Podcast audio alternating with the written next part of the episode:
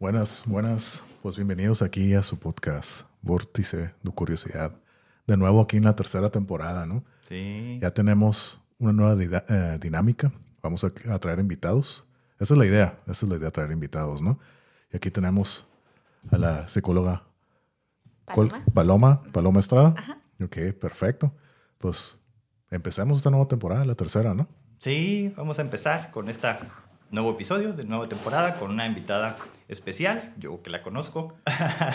Entonces, este, quería, ¿cómo, no sé, implementar una de estas nuevas secciones? Y como eres una de las personas que yo conozco, era como así tipo rompehielo. Si recuerdas cómo nos conocimos, Sí, en la UABC, ¿no? Ajá. ¿Hace mucho?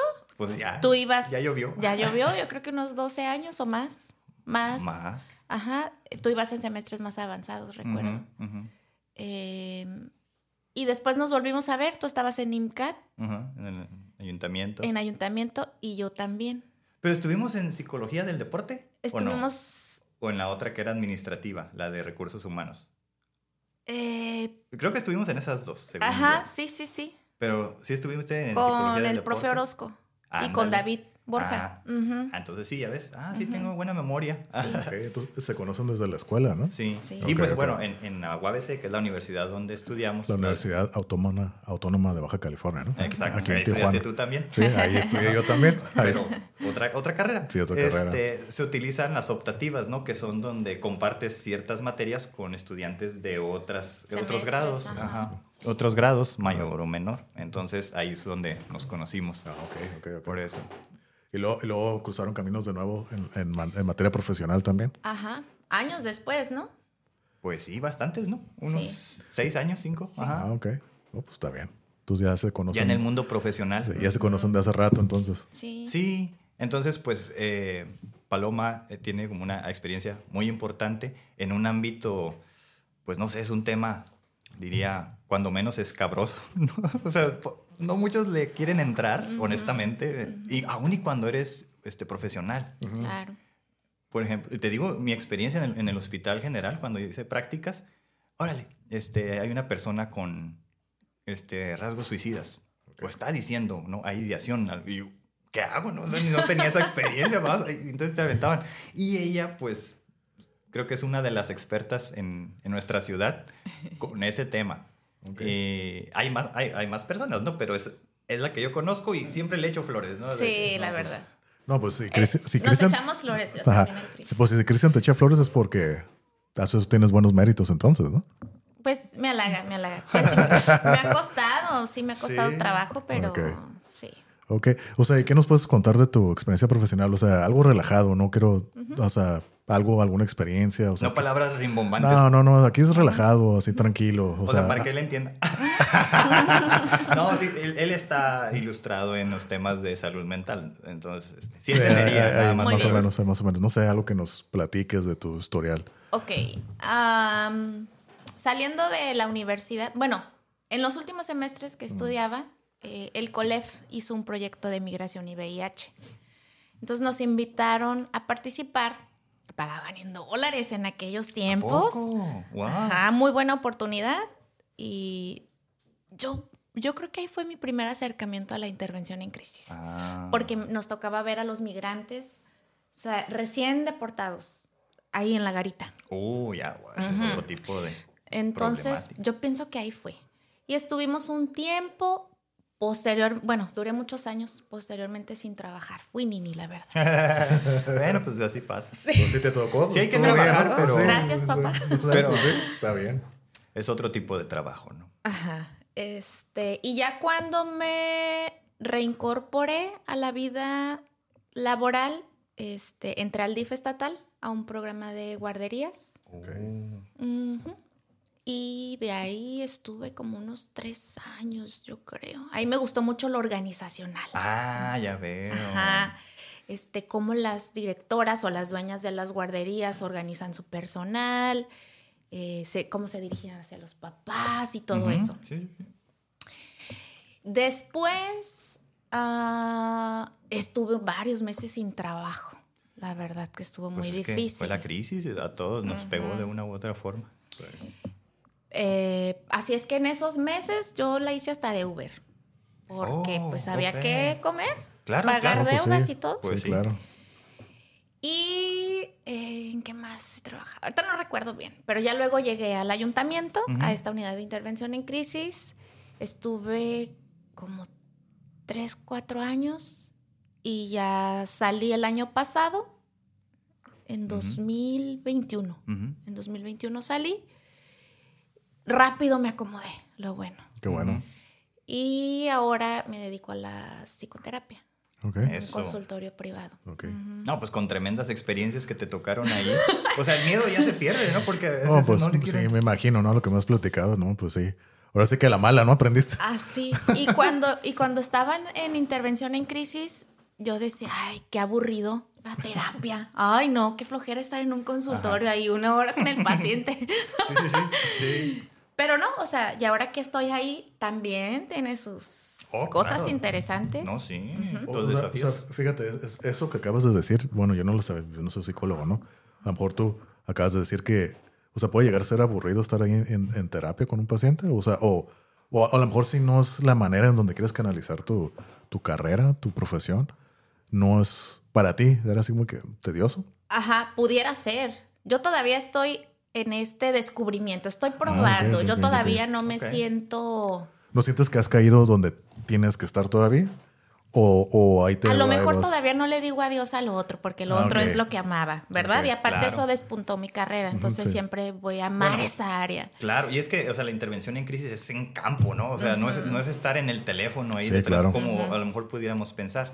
A diferencia de, de lo que ella hizo era en campo. Bueno, para, para Sí, decirlo claro. ya más claro, pues era, oh, te tocaba atender los, los ya intentos suicidas en la ciudad, ¿no? Vamos a decir, cuando una persona se quería aventar de un puente, que básicamente, o de un edificio que también nos tocó. Bueno, ver, me refiero, ¿no? Aquí como ciudad yo no trabajé en eso. Pero entonces verla ahí en acción era como, wow, ¿no? Entonces, este, se me hacía bien suave porque creo que es un desafío como tremendo estar ahí. O sea, es, no, no creo que haya como un libro que te enseñe exactamente a abordar esos temas ahí. Porque Sí. es más, lo que yo conozco de, de intervención en crisis Sí. es otro tipo de crisis, no esas. Entonces, pues creo que eso es lo que sería bueno hablar. Este, Sí, es que me imagino que igual, ¿no? Como dice, ¿no? Para toda la teoría estás- estudias y te preparas para eso, ¿no? Pero Claro. nunca es lo mismo ya estar ahí en la práctica, ¿no? Y lo más cuando una vida está dependiendo de ti, ¿no? También. Exacto. Entonces me imagino que debe ser una presión tremenda. O sea, de que tú salvarle la vida a alguien, ¿no? Tal vez con palabras. No, tal vez no tienes que hacer nada, nomás hablar, convencer a la persona de que no. O sea, yo no tengo idea de qué es lo que se tenga que hacer, qué se tiene que decir, cómo, cómo afrontarlo, ¿no? Pero me imagino que sí debe ser muy complicado. Ahora, ahora a veces doy capacitaciones a grupos o escuelas y yo les digo eso, o sea, una cosa es lo que dice el libro, y, y- pero otra cosa es estar ahí en ese momento. ¿Qué le digo? ¿Qué hago? Sí. Este, y aparte uno mismo tiene sus propias reacciones. O sea, Claro. cuando estás arriba de un puente, yo me acuerdo que me temblaban las piernas. Ajá. Sí, sí, sí, Imagínate seguro. que te toque y tienes vértigo, o tú sufres de vértigo, no, o, pues o no tienes miedo a la altura. podrían. Así que, ¿cómo ayudas a alguien? Sí, yo estoy nervioso, ¿no? Sí. Así que, güey, no, pues está, está difícil. Sí, o- yo lo, lo entiendo perfectamente, no porque haya estado ahí, pero, Ajá. o sea, sí me ha tocado también atender ese tipo de Ajá. casos, pero no en un puente. O sea, decir, hey, no, que se quiere matar, sí, te hablan, Ajá. oye, se quiere matar. Sí.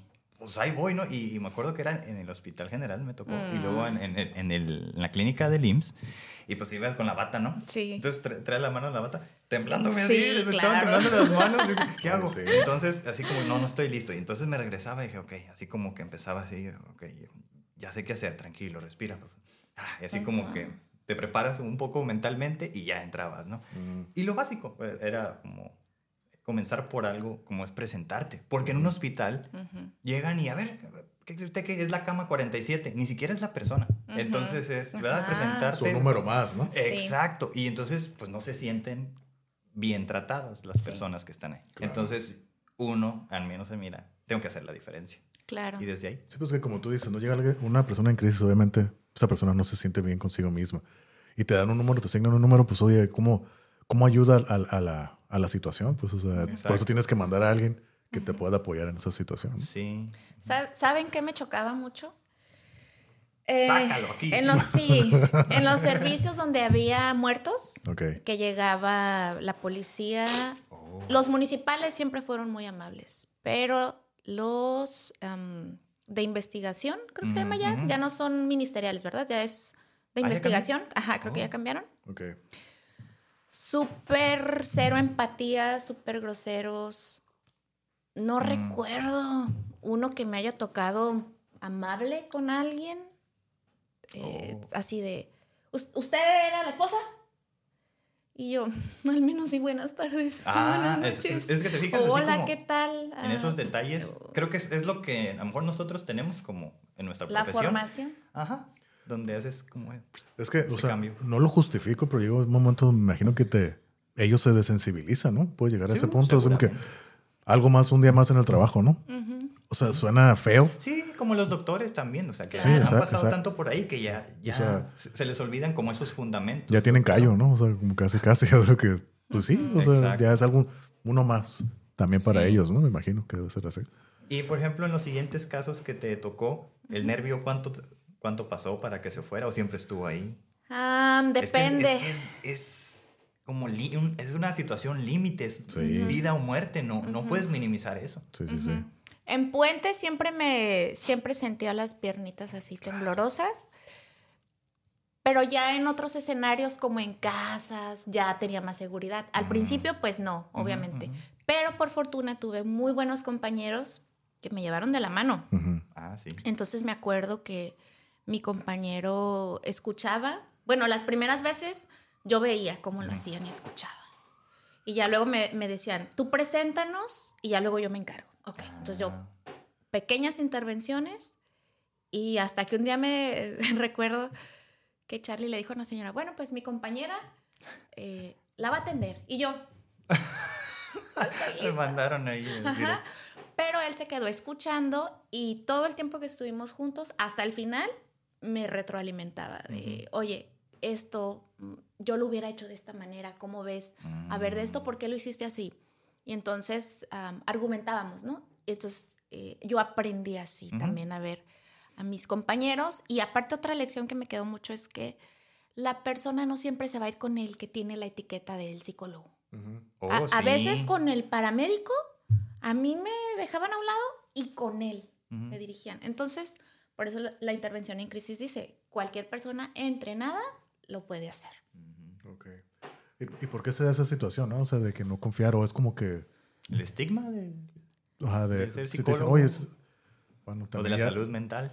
Ajá. Esa sería mi explicación. Mm. Tenemos una mala imagen de. Pero tú, tú estando hacer. en crisis y no confiar en el psicólogo, en la persona profesional, ¿por, eh, ¿por qué no confiarías en esa persona?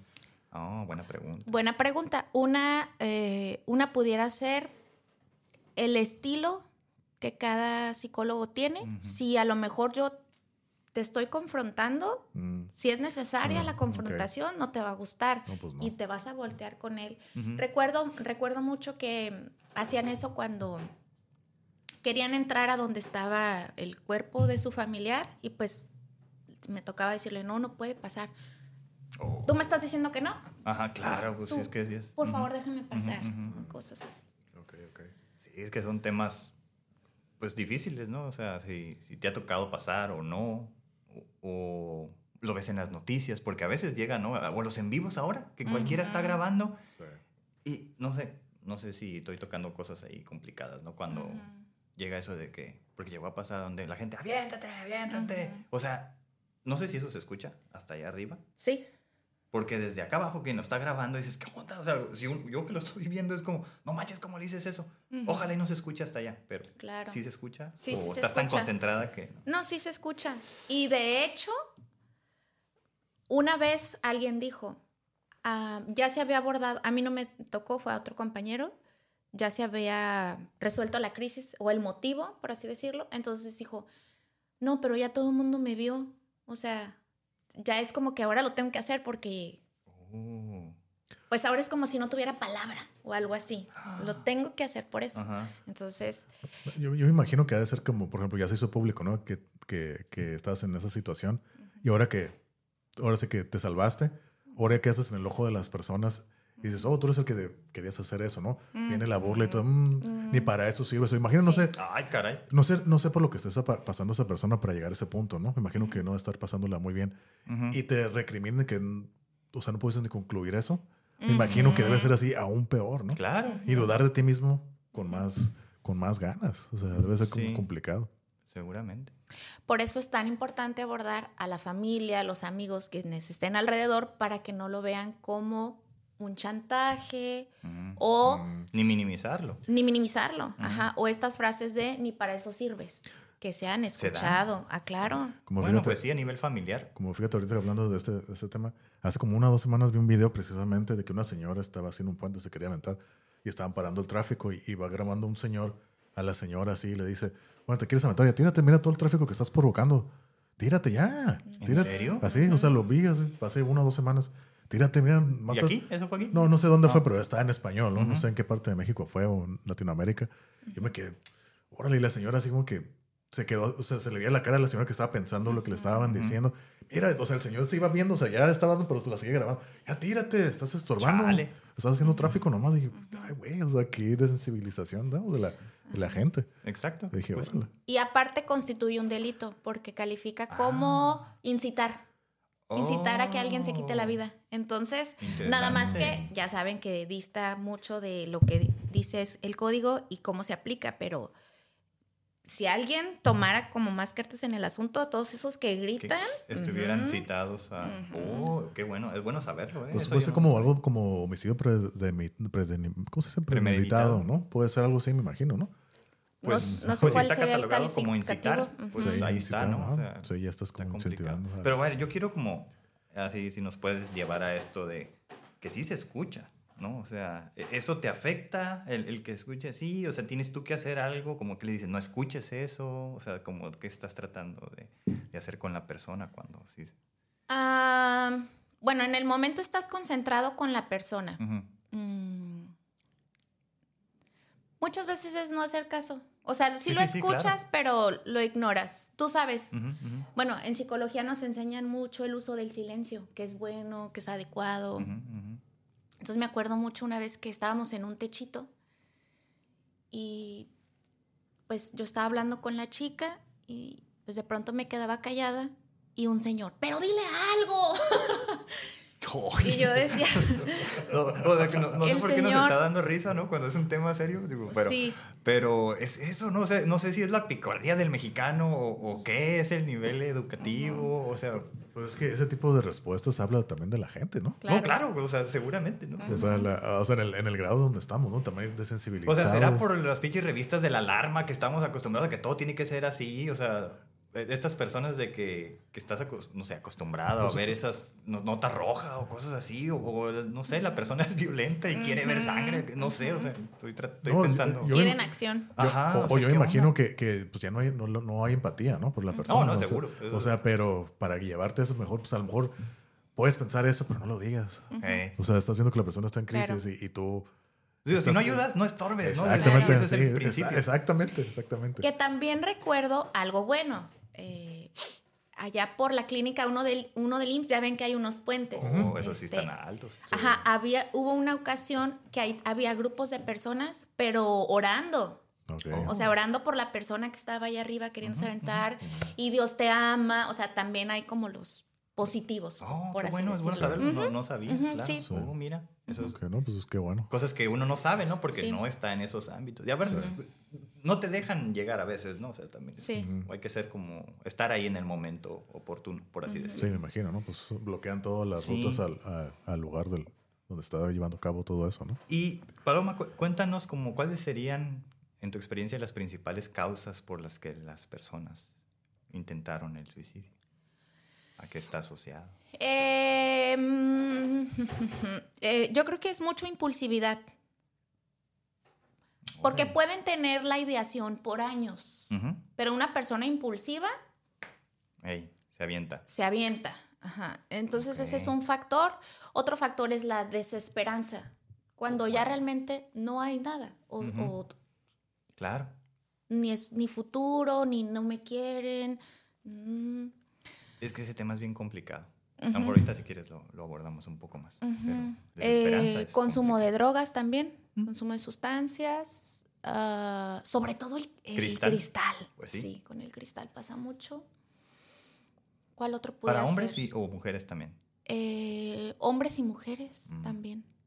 Ok. Mm, son de los que recuerdo. Ya. No, pues cada uno es un desafío en sí mismo, ¿no? Pero, el- no sé, ¿la depresión tiene que estar presente o no? Ay, es un tema debatible, porque hay quienes dicen que sí, de ley debe de haber un factor depresivo, en mayor o menor medida. Yo considero que sí. Ok. Pero la desesperanza es, es un tipo de, en todo caso, depresión mayor, longeva, ¿no? O sea, porque no es, a menos que sea impulsivo, es algo que se va ideando, o sea, se va- es un plan que Y se refuerza con el tiempo, ¿no? Exactamente. Me corrieron. mm. Porque a mí, por ejemplo, ya mis últimas intervenciones pues fueron con las familias migrantes, así de, de intervenciones este, en crisis por ideación suicida. Pero ya planeación, o sea, ya de que mañana lo voy a hacer. Ah. Ya me despedí, ya tengo mi carta hecha. Ok. Entonces, este, yo lo que hacía, bueno, a lo mejor ya estamos pasando a cómo, cómo intervenir, pero no, no quisiera pasar eso. Mejor quisiera hablar de, de la desesperanza, que es un factor, ¿no? Entonces, la desesperanza puede ser transitoria, ¿no? Entonces, ellos era como un estado de desesperanza por ciertas noticias malas o porque ya llevaban mucho tiempo esperando aquí, en ese contexto de que no podían cruzar Mm. mientras la frontera estaba cerrada durante la pandemia. Total, que yo era, ok, era como regresar. ¿A qué viniste? Ujú. O sea, Ujú. ¿Por qué estás aquí? Claro. Sí, esto, esto, hay barreras, ¿no? Ajá, Pero son temporales. Sí. No te olvides de eso. Ujú. Y entonces era como... Y, y yo me pasaba casi siempre a regresarme porque me, me han dicho, eran personas de Centroamérica principalmente, que es muy bonito Centroamérica. Entonces yo nunca he ido. Mm, y yo. entonces le decía, háblame de tu lugar favorito ahí donde vives. Y ya te decían, ¿y qué hay? ¿A dónde te gustaba ir? Y como es mucha gente de zonas rurales, este, te dicen, ¿no? Que si hay una cascada, que si hay un arroyo y todo eso. Ah, Cuéntame algunas anécdotas que tengas de ahí. Y Ujú. entonces ya eso para mí cambiaba el estado mental. Claro. ¿no? Y entonces yo después ya pasaba a hacer como un compromiso con la persona. Yo te voy a ayudar, pero necesito que tú te dejes ayudar. Ujú. Y si te dejas ayudar, vas a estar bien. Ujú. Pero no sé si es como la seguridad que yo tenía o el hecho de que en ellos, yo como psicólogo creo que sí era alguien un tanto importante para ellos. A diferencia de cuando no conoces y lo que hablamos hace rato de que "Oh, psicólogo, ah". a mí yo, yo sí sentía que era como una tipo figura de autoridad. Sí. Pero porque ya me conocían. No, no era alguien que no, no, no me había visto. A, a eso me refiero. Pues yo- bueno, yo no sé si, si te veían como una alguien de autoridad, más que nada con alguien que podían confiar. ¿no? De De, confianza. Ajá. alguien de confianza, no de autoridad. Porque si fuera de autoridad, yo creo que no se hubieran abierto. Porque siempre, es- porque siempre pues, a autoridad, pues ves para arriba, ¿no? Sí, sí, sí. Y, y no te abres tanto por un respeto o educación o lo que sea, ¿no? Ujú. Y ya con alguien con lo que sientes confianza, pues ya, hey, Ujú. ¿qué onda? Te puedes abrir más, ¿no? Sí. Me imagino. Pero ahí viene la otra parte, ¿no? De que no es la intervención allí, pero viene una, como es un proceso. Entonces, en mi caso era, les explicaba qué iba a pasar. Y le daba seguimiento. Entonces yo tenía el teléfono de él y Mm. dije, mira, ya hice esto en, ese- en el rato. O sea, era como buscar una canalización ca- al Instituto de Psiquiatría por Ujú. medicamento. Dije, Claro. "Hey, ya tengo la canalización, ya tengo la cita. Es para mañana. La Mm. conseguí. Entonces, este, ya tienes cita. Necesitas estar bien hoy y mañana. ¿Está bien? Sí. Muchas gracias. Y ya con eso, pues cambiaba un poquito, ¿no?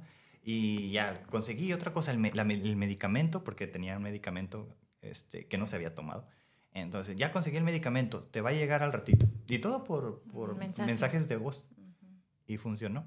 Y la persona está bien, y ahorita ya está en Estados Unidos, allá. Mm, Sí pasó. Bueno, las tres personas que estoy pensando, las tres están en Estados Ah, Unidos. Ah. En mejor condición ahora. Pues qué bueno. Entonces es eso de que la desesperanza en este caso era temporal, Claro. pero debe haber otras donde ya no ven más. Entonces ahí es más complicado, me imagino. No, pues sí. Pues ¿Quién que sabe? No al sé. final de cuentas todo es temporal, ¿no?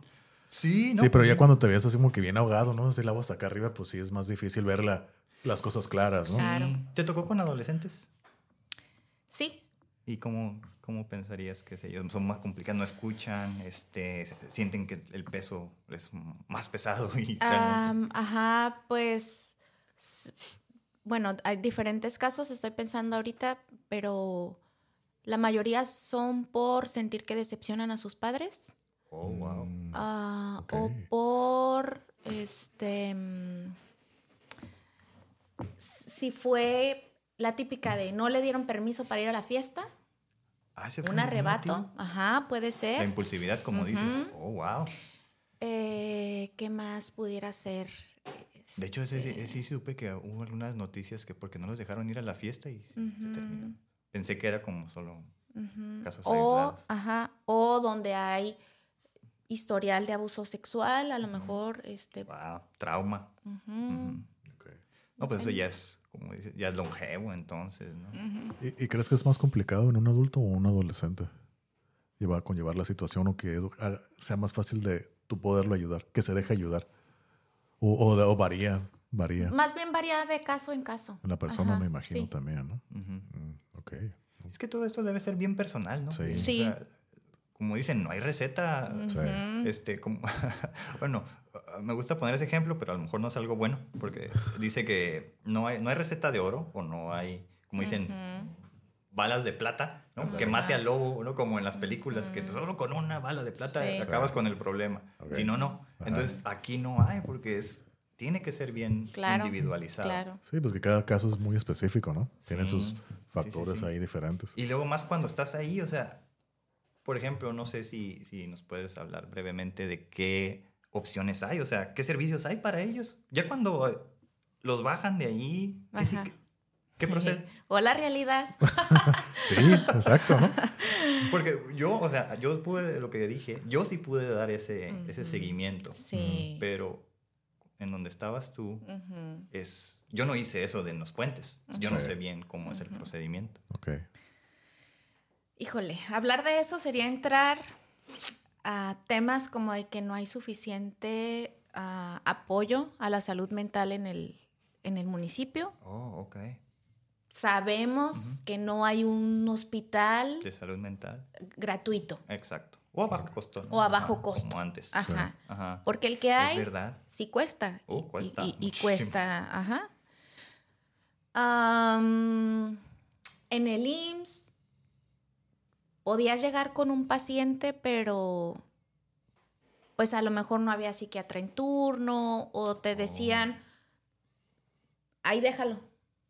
Entonces, sin afán de hablar mal, ¿verdad? De, de ningún servidor público, pero lo veían como diciendo, ay, tengo aquí a 30 gente que está muriéndose y quiere vivir y tú vas a venir a ocuparme una Mm. cama. Ay. Entonces sí. ¿A qué nos topábamos? Con que no había familia, si era una persona en situación de calle, Oh, ¿A quién se lo entrego? ¿A quién se lo encargo? Mm. Mm, ¿Albergues? Bueno, a veces sí había lugar, a veces sí. no. El, al hospital mm, ocupaban un familiar, ocupaban pagar, cómo. Oh. Entonces sí eres un panorama complejo. ya. Entonces requiere como ese... Cuando eso pasa, necesita un internamiento en un hospital para estabilizarlo, medicarlo. La mayoría de las veces sí. Es lo recomendable. O sea, por la razón que sea, independientemente de si hay consumo de drogas, Ajá. ¿no? O a menos que la familia se haga súper responsable, decir, no, aquí lo vamos, es velar como si fuera un bebé. Quitar Ujú. todo lo que pudiera representar un riesgo, un cable, una soga, cuchillos. Oh, es verdad. Y estar todo el tiempo con ellos mm, hasta que pase la crisis. Ujú. Co- Más o menos como lleva días, este, es semanas. Ujú. Días, semanas, puede ser, depende. Wow. Oye, pero la mayoría de, los casos que te ha tocado a ti, em, estas personas sí tienen gente que se preocupe por ellos. Sí, la mayoría de las veces sí. Sí. Ajá. Ok. Yo hubiera imaginado que no y que eso hubiera sido un factor por cual llegaron a, a ese punto. Ellos perciben que no. Mm. Están, pero no están. Ajá. Uh, ok.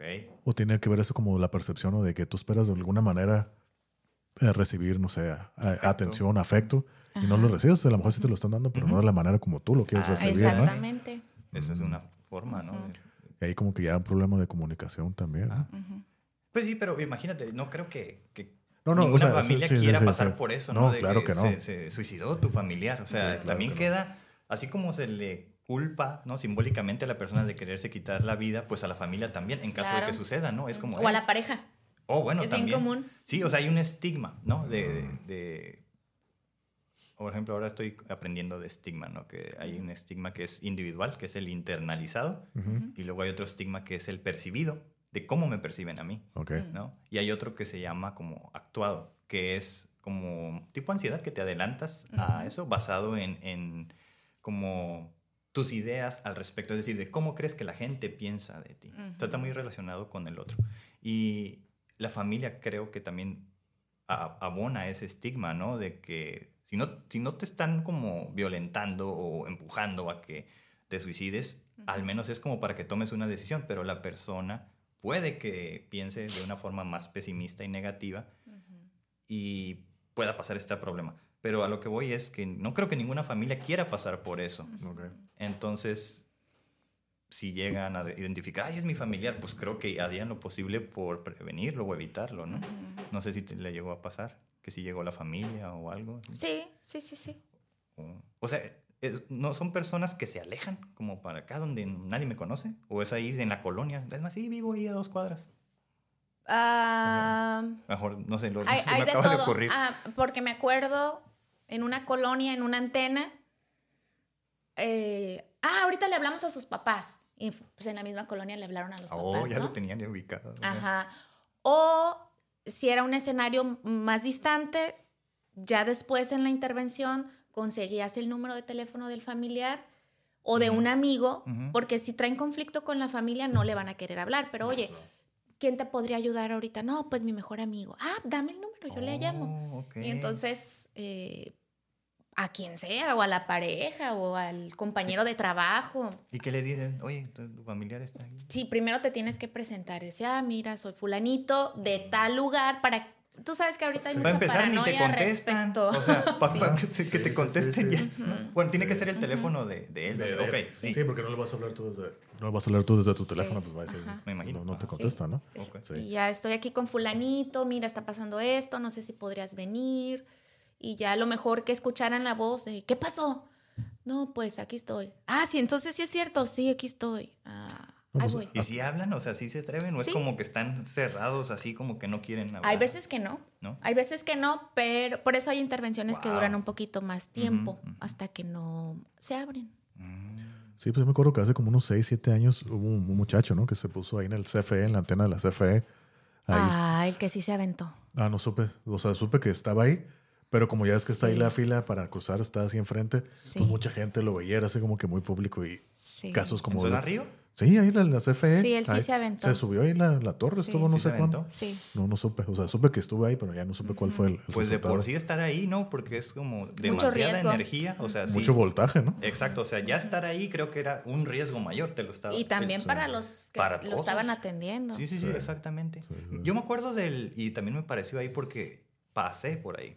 Este, el de, aquí cerca, ¿no? Del fundador es el que estaba en los cables, que andaba como caminando Ah, entre es- los cables. ese me tocó en La Sí, Palma. sí, sí. Ajá. Creo Ah, que sí. sí. ¿Y qué tal? Bueno, sí lo bajaron, ¿verdad? Él. Sí, pero él no se quería bajar, lo ba- Andaba- fue una bajada forzada. Bueno, no sé, a lo mejor la gente si, si se interesa, no sé si hasta lo googleé, puede que ahí aparezca, pero sí era una persona que andaba ahí como... como Eh, sí. am- ca- eh, caminando, ¿no? Entre los Entre cables. los cables. Los de alta tensión, los del... Sí. arriba, o sea, Ah, caray. sí. De agarrado y caminando. Ajá, se agarraba como de abajo y o sea, iba así como, como desplazándose entre agarrado cable de arriba y abajo. Entonces, este, de un poste como a otro. Así es lo que a mí me tocó ver porque había tráfico, entonces ibas lento, me Sí. alcancé a ver. Y como vi que ahí estaba, creo que hasta te vi, por eso dije, ah, está bien. Pero sí, supe que lo bajaron. Bueno, Sí. Oye, eh, eh, ok, en esas situaciones, ¿qué es lo que tú intentas o qué es lo que se intenta hacer? Convencer a la persona de que no se quite la vida. Pero si la persona ya está ahí, o sea, ya está, ¿qué, qué es lo que hace? No, no es llegar y pum, y hacerlo. ¿Qué, ¿Por qué se detienen? O sea, es el miedo. O sea, tú tienes que decirles, hey, no lo hagas, no sé, imagino que hay un protocolo. Pero ¿por qué no es nomás llegan y hacen las cosas? porque tienen que esperarse? ¿O por qué lo dudan tanto? ¿Es por miedo? ¿Porque no están seguros? pues, o- acabas de hacer una muy buena pregunta. Pero A mí también me surge otra pregunta. No sé si, si estás, ¿le quieres responder eso? Ah, o no sé si entendiste bien la pregunta. Es que ajá, como Sí. que dijiste varias cosas y eso me hizo a mí también como tener otra Ok, pregunta. una persona en crisis, Ajá. tu trabajo es pues, convencerlo Sí. de que no, que no haga, Sí, sí. que no cometa esto, ¿no? ¿Por qué la persona no llega y nomás comete el acto? Ah, ok. ¿Por qué demora tanto? O sea, Ah. que da oportunidad de que venga gente. ¿Por qué que- la persona, no el interventor? Sí, sí, sí. ¿Por qué la persona, la que Ah, está en la ok, crisis? Ya. ¿Por qué? O sea, si, si quiere hacerlo o todavía duda, es miedo, o es inseguridad, o sea, ¿qué, qué tanto? O sea, no- yo sé que todos los casos son diferentes, pero tiene que haber algo en general, ¿no? Que, que, lo, que los haga como similares, ¿no? O sea, ¿qué, qué es lo que sería? Sí, esa duda, esa esperanza aún, aunque sea chiquita, ese pensarlo bien. ¿De que a alguien le importa? Ajá, este... mm, Sí. Yo creo que eso sería lo que lo mantendría con vida, ¿no? Pero no sé por qué yo he llegado a pensar que ese es el primer instinto. El primer instinto es estar vivo a pesar de las circunstancias. O sea, Sí. ¿por qué alguien tendría instinto. que romper el primer instinto. Sí. de estar con vida y lanzarte? O sea, tiene que ser muy impulsivo o realmente ya la vida no vale nada, paz, hasta aquí llegué, ¿no? Porque la otra forma es, ok, asumo que todas las personas sufren. Por eso llegan a ese punto de considerarlo, planearlo y estar ahí al borde de hacerlo. Entonces, ¿qué tienes que hacer para que esa persona no venza ese primer instinto? Ujú. Creo que esa es lo que acabas de decir con la esperanza.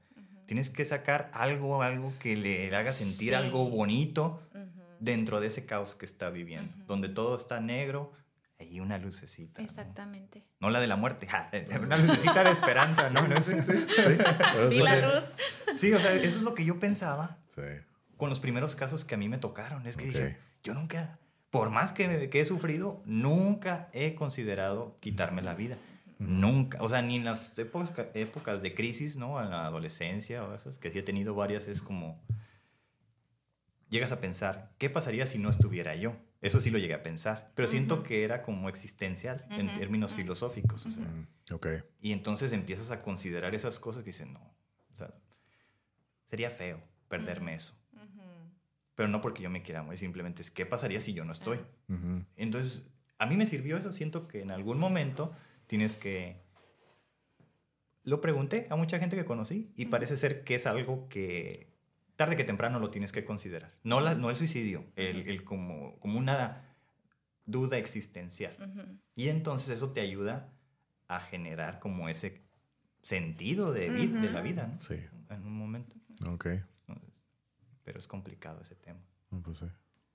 No, pues, ajá. Perdón, recuerdo mucho una frase que nos decía un doctor. No es lo mismo querer morir que querer dejar de sufrir. No, pues En ese momento quiero acabar el sufrimiento. ¿Cómo lo voy a hacer? Pues ya esta es, esta es la única solución que yo veo. Pero por ahí hay ganas todavía. Algo, la sonrisa de su niño, este, si termina la carrera y si la mujer que te dejó mañana recapacita y vuelve. De ahí, tu Mm, perrito. Este, hay quien se aferra a su religión, a qué Claro. va a decir mi mamá, no le puedo hacer esto. Hoy lo que sea hay que Sí. agarrar. No, pues en ese momento lo que sea ayuda, creo, ¿no? Sí, Ujú. de cualquier rama que te puedas agarrar, ¿no? Vámonos. Sí, no, pues sí. Sí, es que yo creo que en ese momento, como en muchos otros, pero más en esos momentos de, de estar al borde del suicidio, pues lo que necesitas es una palabra de aliento al menos, ¿no? Si nunca te Sí. la han dicho, porque hay gente que, que sus papás nunca le han dicho algo bonito, pues que re- recibirlo de alguien en este momento así de, de- de devastación, pues creo que ay- ayuda. Al menos es lo que yo he intentado, ¿no? Porque si dices, ¿qué le digo? Ajá. Yo, yo- tocado, ¿qué le digo y cómo se lo digo? Porque... Sí. ¿no? Sí, pues, es que, por ejemplo, eso que dices, o sea, yo lo considero, se me parece muy lógico, ¿no? O sea, recibir palabras de aliento de, de un desconocido totalmente, ¿no? Que te aliente y te dé esa esperanza de querer mantener la vida, ¿no? Pero, por ejemplo, yo me ha tocado conocer gente que no, en esa situación, no, pero así normal, que no saben recibir afecto. Ajá. Entonces, ¿cómo, si esa- así vive la persona, ¿no? O sea, nunca han tenido eh, ideas suicidas, pero como alguien que ya esté así a la línea de la vida y de la muerte, como esa una pequeña palabra, si toda su vida no lo hizo, como una palabra en ese momento exacto va a hacerlo recapacitar. Si cuando no estaba, cuando estaba bien, no lo funcionó porque ahorita que está mal, tendría que, que ayudarlo, ¿no? Es lo que, cómo, cómo funciona eso. ¿Quién Ya es- sabe? Pero funciona porque pues, ajá, los casos, ¿no? terminan por no, eh, veo que a veces se van y van como de la mano, cosas así, ¿no? Como con- Cuando es un caso de éxito, porque también, bueno, pues sí. ¿verdad? Ha, ha habido unos que no, pero la tirada es que sí. ¿Pensarías, bueno, la- las, ex- las experiencias serían más exitosas? Es decir, como, Sí, sí, sí, ¿qué totalmente. porcentaje sería? ¿60, 40? No, más, más. ah, de éxito un 90 y de fracaso un 10. Wow. Oh, Sí. entonces Ay, es- eso es bueno. Sí. Eso es Entonces, bueno. wow, entonces mira, una intervención Ujú, a tiempo salva vidas. Claro. Por eso yo, yo cuando ponía algo de Paloma así que compartía algo, digo, "Ey, es una de nuestras heroínas, ella, ella es héroe, del héroe local. Y es- lo digo diciendo, ella es, bueno, heroína, héroe, héroe local, porque ha salvado muchas vidas, ¿no? Y a lo mejor no mucha lo- gente lo sabe, o sea, y a lo mejor ahorita pues es como una forma de, de darte las gracias Ah, por gracias. todo eso lo que has hecho, porque has salvado muchas vidas. Y a lo mejor ya no tuviste la oportunidad de que la gente dijera algo por ti, pero te quedas con eso, ¿no? Sí. Entonces yo a nombre de esas personas te doy las gracias. Ah, pues muchas gracias. Muchas gracias. Gracias. Oye, eh, una pregunta. eh, de las personas de éxito, no dices que es más del 90%. Sí. ¿No hay como personas que recaigan, que vuelvan a pasar la situación? ¿O es como que por lo general es una vez y ya no vuelve a suceder? Puede haber, Pero es puede muy haber, poco. eh, ¿cómo le llamamos? Caso recurrente. Sí. Tanto en las, en- con los compañeros del DIF que atendían vía telefónica, ellos decían, ah, ya lo he atendido, ah, es fulano, o llegas con el tiempo a identificar, ah, sí puede haber, o que sean por diferentes crisis, que en una ocasión te hablaron por un tema de pelea con el esposo y al tiempo eh, se quedaron sin empleo. Son contaditos, pero sí puede haber. Mm. Ok. Ok. Oh, pues, Pues la intervención es sí, sí. importante, ¿no? Sí, para prevenir. Claro. Bueno, ¿eso se le llama prevención? ¿Eso sería como prevención del suicidio o ya es atención porque estás ahí? O sea, ¿cuál es el nombre? Ah, ambas, yo creo que Sí. ambas Es que- califican. ah, porque han habido discusiones, ¿no? De que el suicidio, el suicidio es prevenible y todavía mucha gente lo debate que sí, sí, que sí, no, que sí, no sé qué. ¿Cuál sería la, la forma de, de prevenirlo? De que llegue a esos, lugar, a esos momentos donde ya estoy al borde de, de Mm, ejecutarlo. O sea, bueno, ¿qué- ¿Hay algunas recomendaciones? ¿O sería que como para la familia? ¿O, o quién? ¿Quién se tiene que hacer Me cargo imagino de que eso? debe ser algo muy general, ¿no? Porque como lo dijimos, cada caso es muy específico. Ujú. Como que algo muy general que sería. bueno, ah, sí es prevenible, pero me acuerdo que un médico nos decía, muchachos, la gente se va a seguir muriendo. Mm, Sí. Hagamos lo que hagamos, el, el problema va a continuar. Ujú. Queremos disminuirlo, va, a eso le vamos a apostar, pero no vamos a poder evitar que alguno se, se vaya Ah, pues por sí. suicidio, ¿verdad? Entonces, desde ahí yo diría, ah, hay que ser realistas con la expectativa. Mm.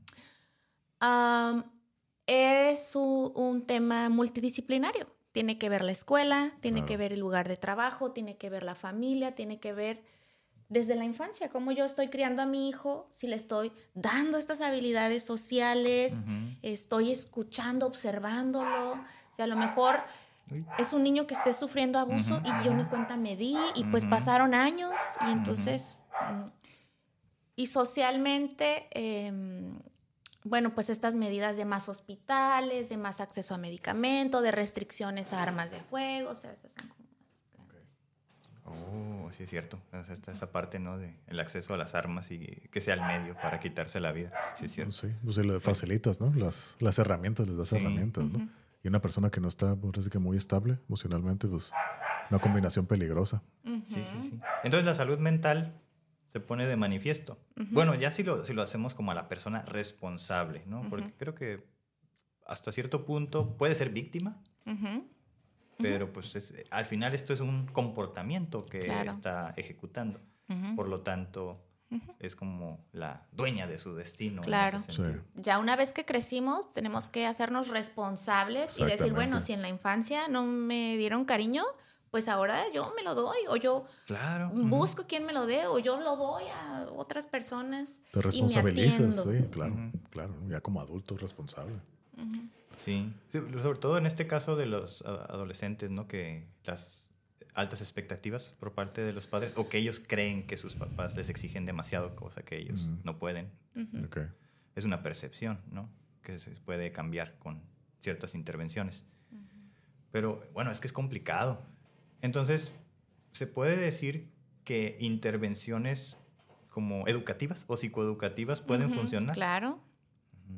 Pues que sí, o sea, por ejemplo, esto que está ella diciendo ahorita, si una persona está en ese riesgo y lo escucha, puede ser suficiente, ¿no? Como para, Ujú. ok, sí es cierto, oh, oh, entonces puedo buscar ayuda. Claro. ¿Cuáles serían los apoyos como para alguien que está así como considerándolo? Bueno, pues de entrada tenemos las líneas de emergencia con psicólogos en línea las 24 horas, que es el 075. Hay líneas a nivel nacional, como la línea de la vida, Es cierto. 01800 algo. Línea de la vida, ¿cierto? La línea de la vida. Eh, a raíz de la pandemia, varias asociaciones civiles ah, lanzaron programas vía telefónica y ya muchos se quedaron. Sí, es cierto. El- todo se hizo. creo que Centros de Integración Juvenil tiene También. uno. Mm. Ajá. Me parece que el IPBC tenía uno. No sé si todavía lo esté manejando. Sí, es cierto. Mm, bueno, de entrada, llamar, ¿verdad? Yo también diría, pues cuéntaselo a alguien. Claro. Porque si yo me lo quedo, pues solo yo lo sé. Nadie va a estar al pendiente. ¿Pero crees que mucha gente no tiene la confianza con alguien para abrirse? Eso es algo como que escucho y veo muy recurrentemente, ¿no? Que aunque tengas amigos o familiares, no tienes esa, Sí. esa confianza como para contarle las cosas a alguien. ¿no? Y eso creo que es fundamental, tener mínimo una persona donde te puedas, descargarlo, ¿no? O sea, que Claro. tengas la confianza para decirlo. Y si no tienes, creo que se complican las cosas. Mm, buena pregunta. Sí. Entonces, ¿avisan o no avisan? Es decir, Hay algunos sí avisan, otros no. ¿ah, sí? Ajá. Ok. Hay eh, suicidios donde no hubo ninguna señal. Aparentemente tú entrevistas a la familia, no, todo iba bien, todo perfecto. Y pues Y te quedas con la duda, ¿no? No hubo señales. Hay otros casos donde sí. Este, ah, ya había, ya había dicho que, que lo, que lo quería hacer. O la semana pasada se lo alcanzamos a bajar. Mm, Y pues órale. rápido hay que correr al sistema de emergencias. Bueno, Pero, en realidad, ¿no hay señales o no las viste? ¿O no las vieron ellos? Ajá. Que yo creo que siempre va a haber señales. Y Pues es que, qué tan capacitados estarían Exactamente, para ¿no? O sea, yo siempre, que- siempre todo, todo creo que es, si algo malo va a pasar, se va así como creciendo, va así poco a poco haciéndose. No, no se da de la noche a la mañana. Pero, o sea, yo sí creo que hay señales, pero no, pues no las ves o no sabes. O no sabes al respecto, ¿no? Y por eso no, dices, no, pues no veo nada. No vi nada, pues si no sabes qué buscar, pues Claro. no vas a encontrar nada. Ok. A- algunos casos, a mi parecer, sí no había nada, ¿eh? Pero hay otros casos donde sí. A lo mejor la señora te, te dirá, pues es que usaba cristal y no trabajaba y no estudiaba. O, Pues ay, ya ahí estás No, pues viendo que a lo no. mejor ya estaba deprimido. Sí, pues claro. O, o- El funcionamiento psicosocial que llamamos Ajá. Muy bajo. ¿no? estaba, Ajá. estaba bajo. A- Ahí sí a lo mejor había señales para nosotros, que ya traemos como más ojo clínico, pero habrá otros casos donde sí está más difícil. Pero quién sabe, a lo mejor rascándole más pueda salir algo. Mm, interesante. Una- es un buen punto. Ok. Sí, ahora sí que recomendarías más estar atento de tus seres queridos, ¿no? Más que Claro. nada, así que cuando veas algo raro, eh, platicar con esa persona, ¿no? Muy importante, aún si es como de broma, de, ay, ya mejor, ah, pues estos memes de, ay, toma Clorox y... Ah, caray, eso nunca lo había escuchado. Sí, yo no, de moda sí, hace- sí, sí, no, yo no lo vi. El de no, cloro. No, Ajá. no, la verdad, no. no O sea, desde ahí ya, a ver, ah, Sí. ¿por qué lo mencionas? Sí. ¿Realmente para ti es una solución tomar Ujú. cloro o abordarlo? Sí, ¿no? Y, y, pues hay, no sé, mucha creatividad, ¿no? Dependiendo qué, qué tan... No sé si es como una violencia como internalizada o... ¿Cómo le llaman cuando tienes como cierta impulsividad, pero que la controlas todavía? No recuerdo cuál es el concepto ahorita. El chiste es que uno de los que yo atendí en tu ideación, plan, plan, ya lo tenía, ¿eh? Que tenía vidrios quebraditos así, bien chiquititos con agua. Y lo que él iba a hacer era tomarse eso para que por dentro se desangrara. Esa era la idea que él tenía. Y así, ajá, yo también hice esa reacción de que dije, "Oh, eso es demasiado, digo, ¿por qué no pastillas? Así empecé a hablar de otras Ajá, cosas menos fuertes. Dice, no, porque luego puede que no. Y ese yo ya vi que es seguro. Y yo, ¿dónde viste? No, pues que muchos se suicidan. Y yo, "Oh, yo no sabía eso, ¿no? Entonces dije, No sé si sea real o no, pero entonces era cambiarle toda la jugada. Pero entonces como la planeación o el plan puede ser así como tan grotesco como se lo puede imaginar la persona, ¿no? O tan elaborado. ¿Recordarán el del Hotel Caesars? No, en el Hotel César pasó. Sí, aquí en Tijuana, en la REU. eh, Pero, Era un químico, me parece, del otro lado, ciudadano americano, que vino, rentó una habitación en el hotel, puso las instrucciones para los rescatistas que llegaran al lugar, no se contaminaran. Sí, chéquenlo en Google. Oh, ya venía. O sea, estuvo bien planeado. No, y luego más si estás educado en lo que estás haciendo, pues Claro. con más razón, ¿no? Hasta No, pues dejas instrucciones y todo, ¿no? Acá un manual de qué hacer después, ¿no? No, Pues pues sí. está, caramba. Ok. No, pues es complicado. Este, bueno, podemos pasar a la, a la parte de más... Más relajada. Más relajada. Bueno, pues, está relajado, ¿no? Pero ahora sí queremos agregarle una dinámica como para conocer más a la persona. Ajá. Ya deja de lo profesional, sino decimos que en lo personal, no, no íntimo, pero pues personal, ¿no? Y tenemos una serie de cinco preguntas que igual para conocer un poco la- al invitado, ¿no? Ujú. Y la primera pregunta sería, nosotros, nosotros nos conocimos a través de la música, haciendo una banda. Ajá, órale. Entonces, nuestra primera pregunta es, ¿qué tipo de música te gusta y por qué? Mi más, mi más preferida son las, bueno, estoy entre dos. Me gustan mucho las baladas rock, las viejitas. ¿Cómo qué tipo? ¿Como qué artistas o qué? Am, pues me gusta poquito. Es que de artistas no sé mucho, me gustan como las canciones. Ok, ya con las canciones ya con eso. Ah, ok. Como de los Eh, noventas o algo así. Un Más poquito más ochenteras. más ochenteras. ¿no? Yo Sí. un poquito más Sí, es cuando se dieron más las baladas, ¿no? Mm. En Sí, los ochentas, finales ajá. de los ochentas. Este. mm, Balada rock. Mm, Ajá, me gustan esas. Y pues en español también me gustan las, las viejitas de los Bookies. Órale. Ah, Ajá. no, pues ese tiene puros éxitos. Sí, ajá. Jesus ¿Fuiste Christ. la reunión? Ya, o sea que, uh, ya. Ah, ¿Iba a sí, sí fui. vino? Sí, sí. Ah, Aquí ¿sí en el caliente. Oh, ah, pues ahí Sí. está, mira. Sí, claro. Digo, se se cumplió un sueño de muchos, ¿no? Sí. Estaba chiquita, yo creo, cuando se desaparecieron. ¿Sabes que ¿no? había abuelitos? Sí. Había tres Tres generaciones. gener- sí, los me abuelitos, imagino, los ¿no? hijos y, Y los nietos, ¿no? Ah, estuvo muy mira. padre. Órale. Órale. Eso está interesante. Ajá, qué curada. ¿Y, y qué más? O ya es como que lo. Ah, también me gustan las cumbias. Es que me gusta, la verdad, un poquito de todo. Me gusta, de repente también, si es tiempo de estudiar, pues a lo mejor, este, Tienes tu música eh, para eso. ajá, como instrumental o... Cada quien tenemos. Sí, sí, sí, sí. ajá. Es todo un viaje descubrir eso. Sí, Sí. claro. Pero me gusta como ah, también de repente norteñas escucho ¿Ah, también. Mm, qué bien. Depende. Va, Está bien. Ok, sí. ok. ¿Quieres hacer otra pregunta o, o yo la, la- De comida. ¿Cuál es tu, Tu comida platillo favorita. favorito o comida favorita? Ya ves que a veces. Eh, comida favorita, me gusta mucho el caldo de res. caldo de res? Caldito de res. Me gusta lo mexicano, ah, pero si tuviera que elegir una, me quedaba con esa. Con el caldo de res. ¿Y qué onda los tacos? ¿Te gustan los tacos? Sí, Sí, si eres taquera. sí, pero no tanto. Ok. Ya no tanto. Ajá. Ya no tanto. Ya, no- Ok. ya el estómago ya no está igual que los de Ah, los no, pues para 20. andar. No, pues no. sí, sí, sí. También hay, hay opciones veganas. No, no para que vayas a una taquería, ¿verdad? Sí. No, pero sí hay taquerías que son especialmente veganas. Sí, pues no las conozco. No, es que cuando yo, yo fui vegetariano vegano Ah, órale. y, y, pues sí, ahora sí que tuve que descubrir varios lugares. Y sí hay un, Ah. la verdad, uno que era muy, fa- bueno, no creo que todavía es famoso, pero la verdad no, me- no me gustaba. Yo descubrí un lugar que, al que te dije, ¿no? Que, Ah, que es es vegano. buenísimo. Riquísimo. O sea, yo todavía sigo yendo porque, Órale. porque está muy rico, muy, muy rico. Yo llevaba gente que no era vegana ni vegetariana y, o sea, no íbamos y comían, no, estaba bien rico. Y ni siquiera se dan cuenta que no era, Mira. de que no era para omnívoros. Exacto. Pero, Sí, sí, estaba sí. muy rico. Fue una recomendación que salió en uno de los episodios. Sí. Ah, luego me la y lo fui. Sí. ¿Quieres decirlo? Mm, Ya después afuera, fuera del aire. Fuera del aire. Está bien. Vamos a ver. Ok, pero, ok, comida, eres caldo de res.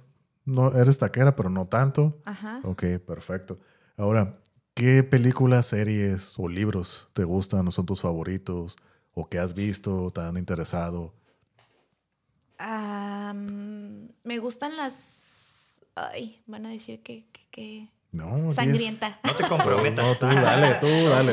Eh, Aquí me- somos abiertos. aquí Me gustan mucho los documentales que hablan sobre asesinos. Mm. Asesinos en serie, este, casos no resueltos, asesinatos. Eh, todo eso me gusta mucho. Por lo que he escuchado, eso es como que muy común en las mujeres, ¿no? ¿Sí? Sí. Órale. Las mujeres son los que, los consume- los que consumen más ese tipo de documentales. Ahí no sé qué, Qué interesante. Cuál sea. Pues mi esposa es una de ellas también. Sí, te Yo, digo. pues, Yo no. Yo, a mí no, no quiero ver eso. No me gusta.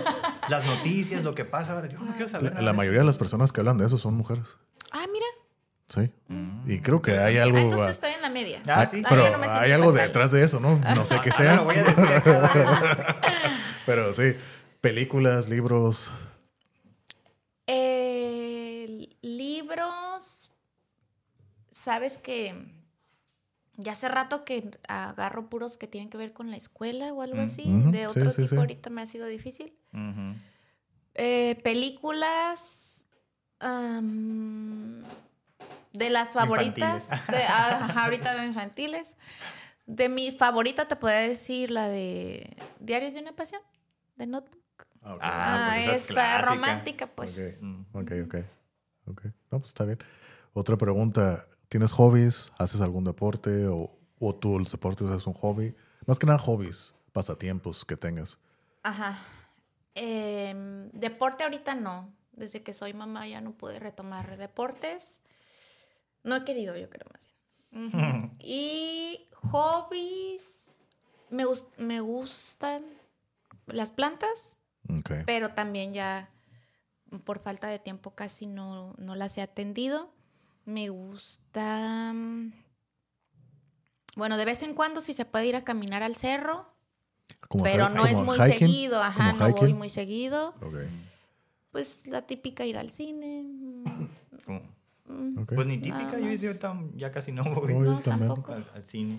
no. Fíjate, yo nunca fui mucho de cine y con lo esto de la pandemia, pues menos. Mm, O sea, yo creo que en los últimos cinco años es como he ido como unas cinco veces, yo creo. Wow. No, no, mucho. no soy mucho de cine. Ajá, hay películas que a mí sí me gustaría ver en el cine, ¿no? Sí. Por ejemplo, la última que fui a ver, pues llevé a mi niña, la de El gato con botas. Ah, oh, sí, cómo estuvo bien suave. Dije, estas es de esas Sí. que tienes que ver en el cine. No, no lo esperaba, pero pues yo sé que iba a ser divertida. Pero Sí. el hecho de que fue, tiene ciertas cosas cósmicas, así empieza y todo, Mm. dije, oh, eso está cool. Entonces me encantó, así ya sabes que el Sí, sí, sí. chiflidito de lobo. el lobo, ya hasta me voy a disfrazar del, del lobo en Halloween. Ok, así. no, ni idea. Bueno, la, la recomiendo, eh, si la quieren ver, ahí donde sea, véanla, este, está muy buena la película. Pero bueno, ese era el tema de los hobbies. Cuando dijiste del, del ejercicio me acordé, ¿te acuerdas que nos encontramos en una carrera ahí corriendo ahí Hacia con las playas. niñas? Ajá. y ahí iba con su hija, iba con mi, mi hija también y mi esposa. Ok. Eh, Paloma, eh, Sí. Sí. Pero yo creo que fue de las únicas de estos ocho años porque No, pues sí. no he podido. Ah, mira, pues ahí está. Sí. Fue una de, sí, una carrera en, en playas de Tijuana. ¿Y qué era el deporte que hacías? ¿Eras correr nomás? ¿O hacías como que algo en específico? Ah, ¿O gimnasio? o- No, me gusta. Bueno, de más chica nadaba, ya de grande corría, este. mm, ah, esto, zumba también. ¿Mm? ¿Sí, baile? Pues eso es- Ah, entonces te gusta el baile.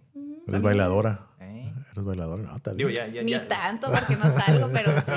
Pero mi corazón está. Acá Ahí en la ¿no? casa. el ritmo adentro, ¿no? Que es lo que En importa. la casa ahí para Sí. cocinar, lavar trastes. Lavando Con la platos. escoba. Ándale. Ándale, ahí es. Sí, tiene que salir, ¿no? Sí, pues nosotros tenemos aquí la pelota, precisamente. Este, bueno, pues es de Carlos, pero estuvimos en un equipo de básquet también, ¿verdad? Sí, sí, también éramos básquet. Bueno, yo jugaba básquetbol antes, Ujú. ya no lo hago, por situaciones ahí que... luego- A rodilla. Ah.